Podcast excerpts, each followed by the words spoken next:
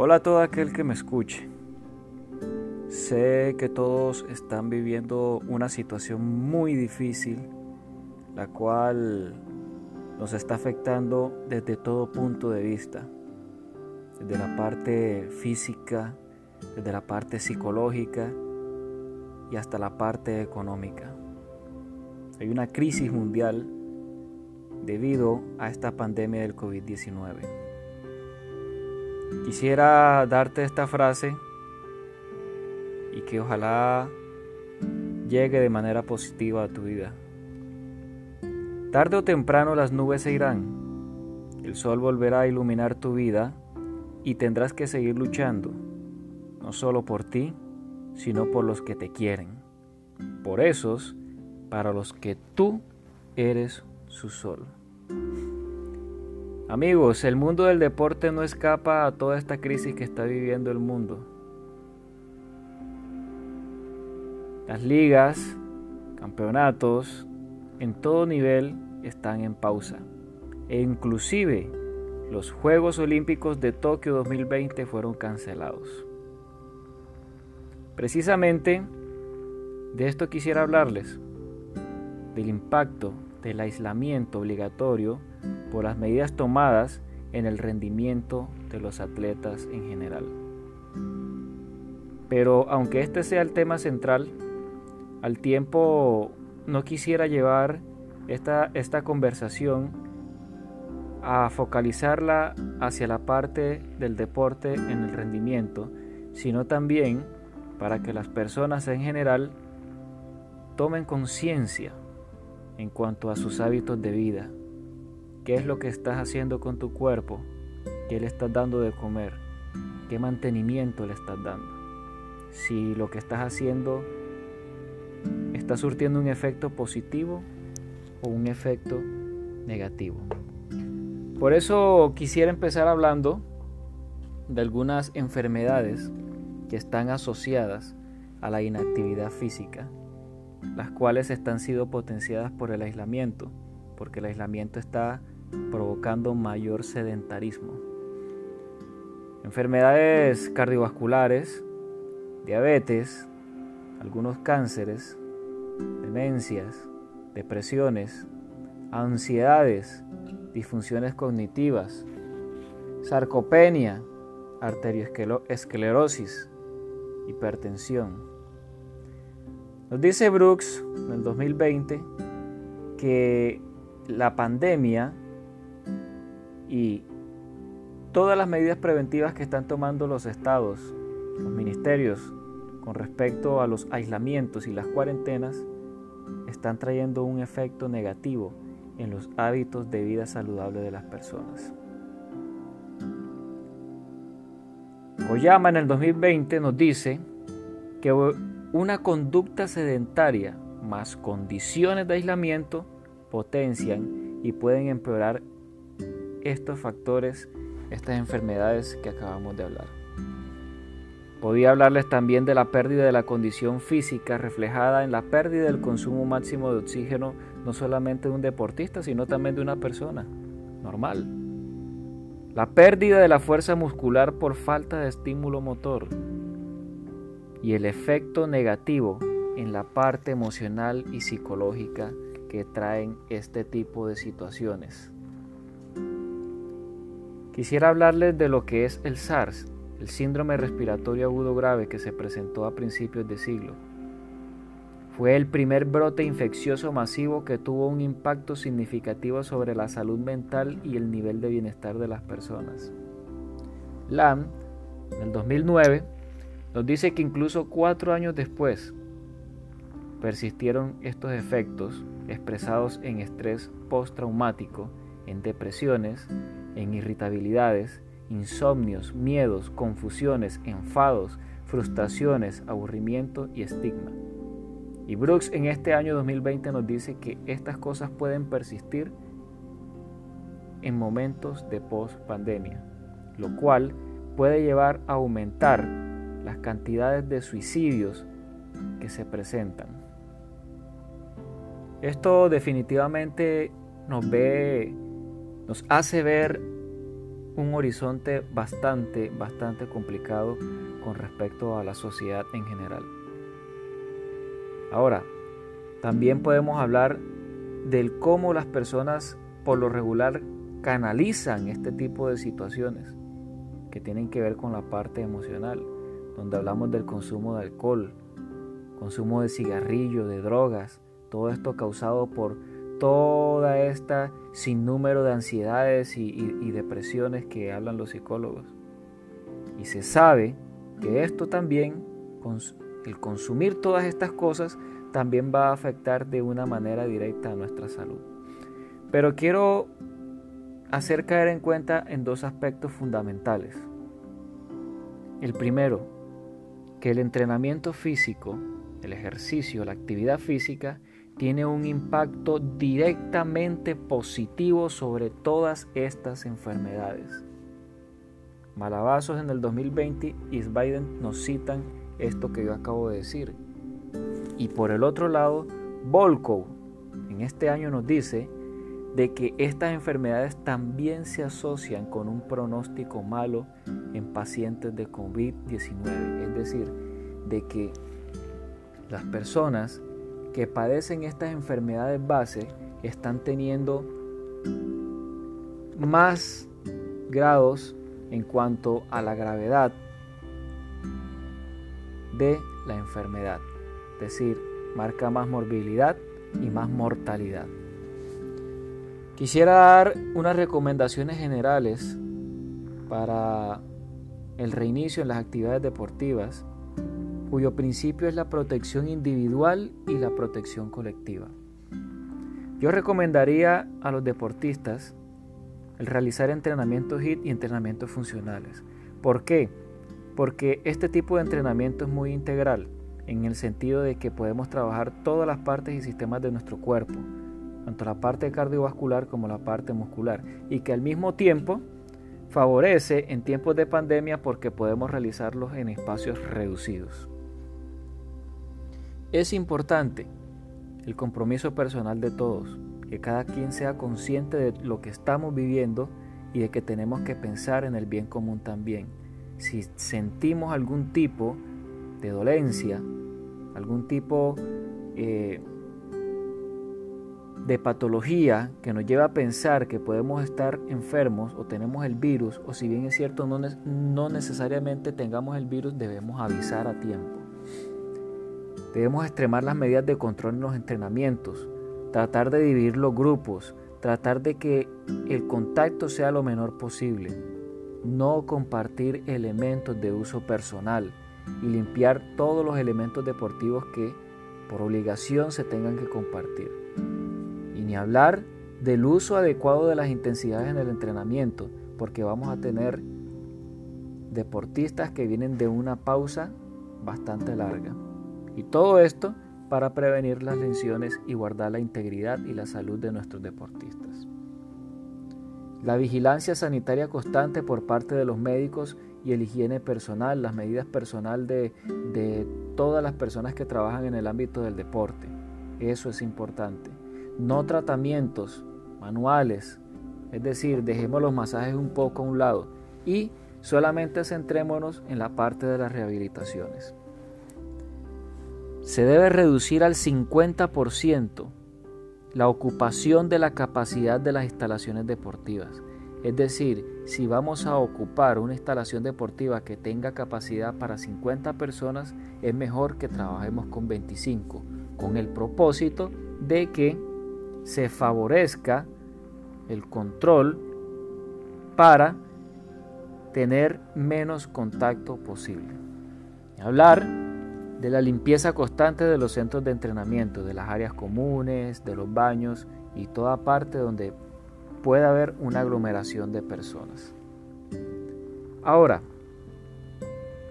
podemos hablar también de la parte de los deportistas como tal, pero he querido darles a ustedes esta información para que ustedes, por favor, tomen conciencia de lo que están haciendo con sus vidas, porque las personas que se han agravado, que han sido infectadas por el COVID-19, son personas que tienen enfermedades bases que tienen que ver o que están relacionadas de manera directa con los malos hábitos de vida. Voy a la parte del deportista y quiero citar algo a un autor que se llama José García Donate, un autor español que nos dice ahora en el 2020 con respecto al confinamiento. Él dice que la incertidumbre es el mayor problema de los deportistas. De todo nivel y, del alto rendimiento también. Este, esta pandemia nos ha tomado con un puñetazo súbito de un boxeador, como un disparo o un tiro al arco que pega en el palo. El confinamiento, la crisis del coronavirus nos ha llegado de improviso. Yo creo que nadie se imaginó apenas en este mes de diciembre, donde estaban con sus familiares celebrando, que al otro mes o a los dos o tres meses íbamos a vivir una situación como la que estamos viviendo en estos momentos. Por eso es que esto es algo que definitivamente nadie esperaba. Uno puede pensar que un deportista de élite que esté acostumbrado a tantas situaciones de exigencia pudiera lidiar con este tipo de situaciones mejor que cualquier una que, mejor que cualquier una persona del común. Pero en efecto, los deportistas que están acostumbrados a situaciones exigentes y también extremas, eso no significa que él pueda liderar con ese tipo de crisis sin preocuparse más que en la forma física nada más ni que cualquiera de nosotros, porque cada persona es un mundo. Con este tipo de personas nos dice José García Donarte que también se tienen que aplicar técnicas como las que se utilizan en la psicología deportiva para enfrentarse a este tipo de situaciones. Es decir, los deportistas no están por fuera de sufrir todas estas afecciones de incertidumbre que yo les cité, como las que sucedieron en el CEAR, como cualquier otra persona en común, a pesar de que ellos se están enfrentando o están acostumbrados a enfrentarse en situaciones de mucha presión. La incertidumbre por no saber qué pasará realmente en el futuro le produce al deportista de alto rendimiento una ansiedad tal cual como cualquier persona en común en los clubes deportivos y, también las federaciones, ligas profesionales de élite, está reinando en estos momentos la incertidumbre, porque estamos ante una pandemia que uno no sabe cuándo va a terminar ni que está dando, no está dando tregua. Esto definitivamente, yo personalmente en mi vida nunca he visto estas cosas y creo que muchas personas tampoco. Esta es una enfermedad que tomó al mundo de sorpresa. Por ejemplo, aquí en Chile, en el deporte de alto rendimiento, está muy afectado porque los deportistas no pueden entrenar en sus clubes como lo hacían habitualmente, de manera normal, lo cual los lleva a una baja inevitable en su rendimiento deportivo en todo sentido, psicológica, físicamente, y esto los lleva a un riesgo de lesión cuando vuelvan a retomar sus prácticas deportivas, entrenamientos y competencias de alto nivel.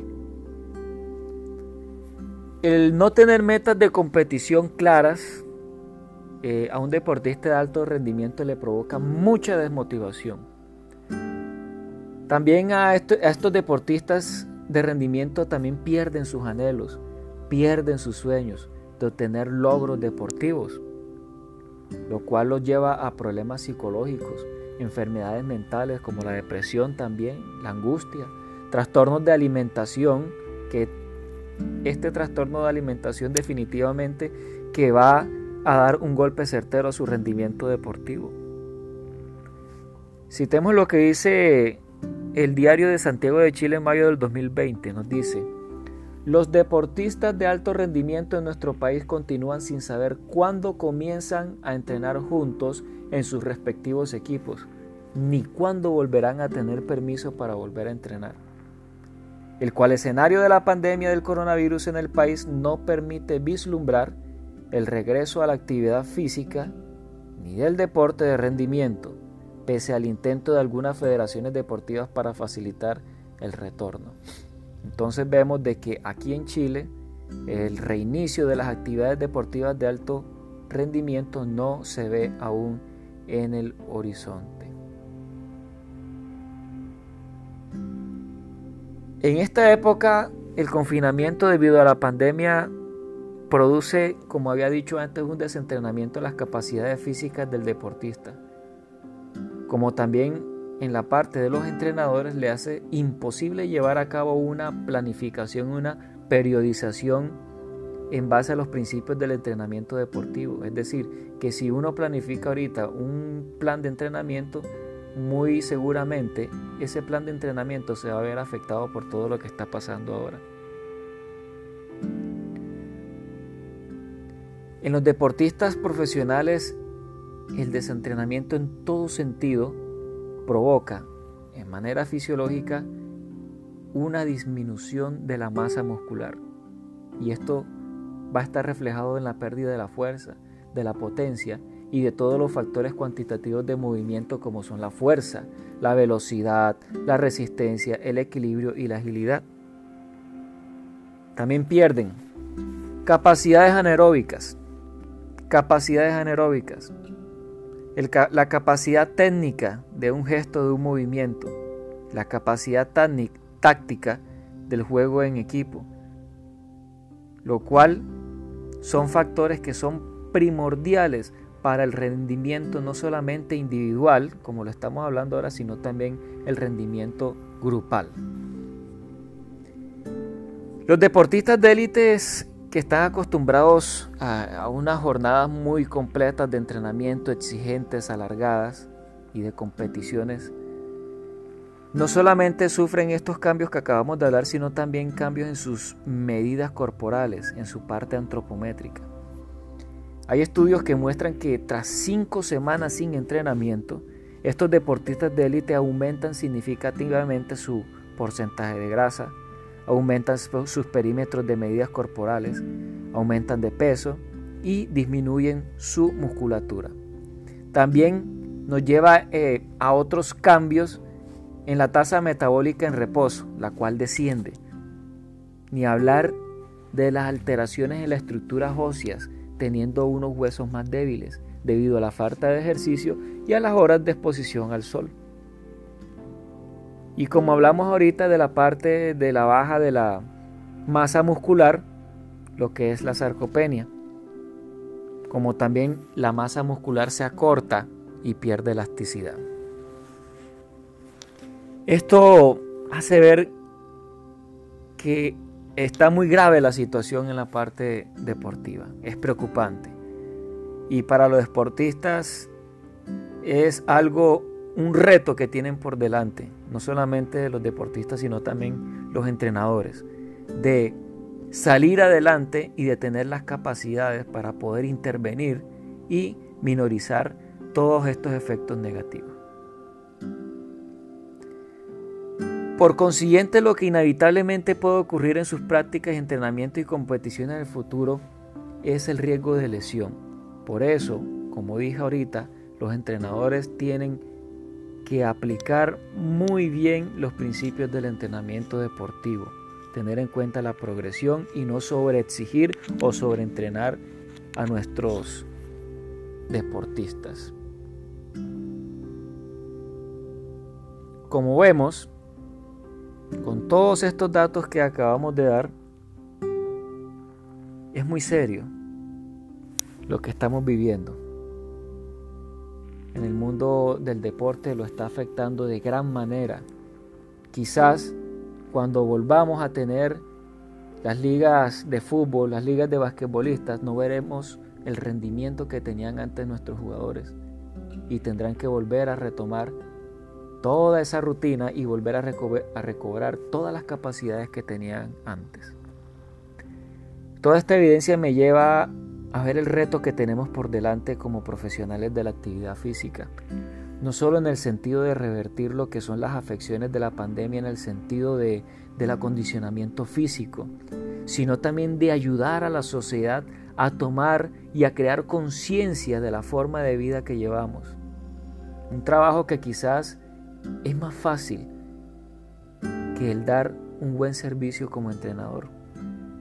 Hay muchas lecciones valiosas en las cuales debemos reflexionar como sociedad o como entrenadores, como profesionales de la actividad física y confirmar el gran valor que tiene nuestra profesión y el, valor, el valioso servicio que prestamos a nuestra sociedad, el cual, sin exagerar, yo creería o la compararía con el servicio de un médico, con el servicio de un psicólogo, no queriendo colocarlos en balanzas para saber cuál es más o no es más importante para la sociedad, sino como instrumentos que deben trabajar de la mano.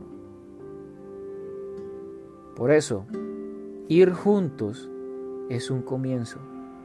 Mantenernos juntos es el progreso, pero trabajar juntos nos hará triunfar.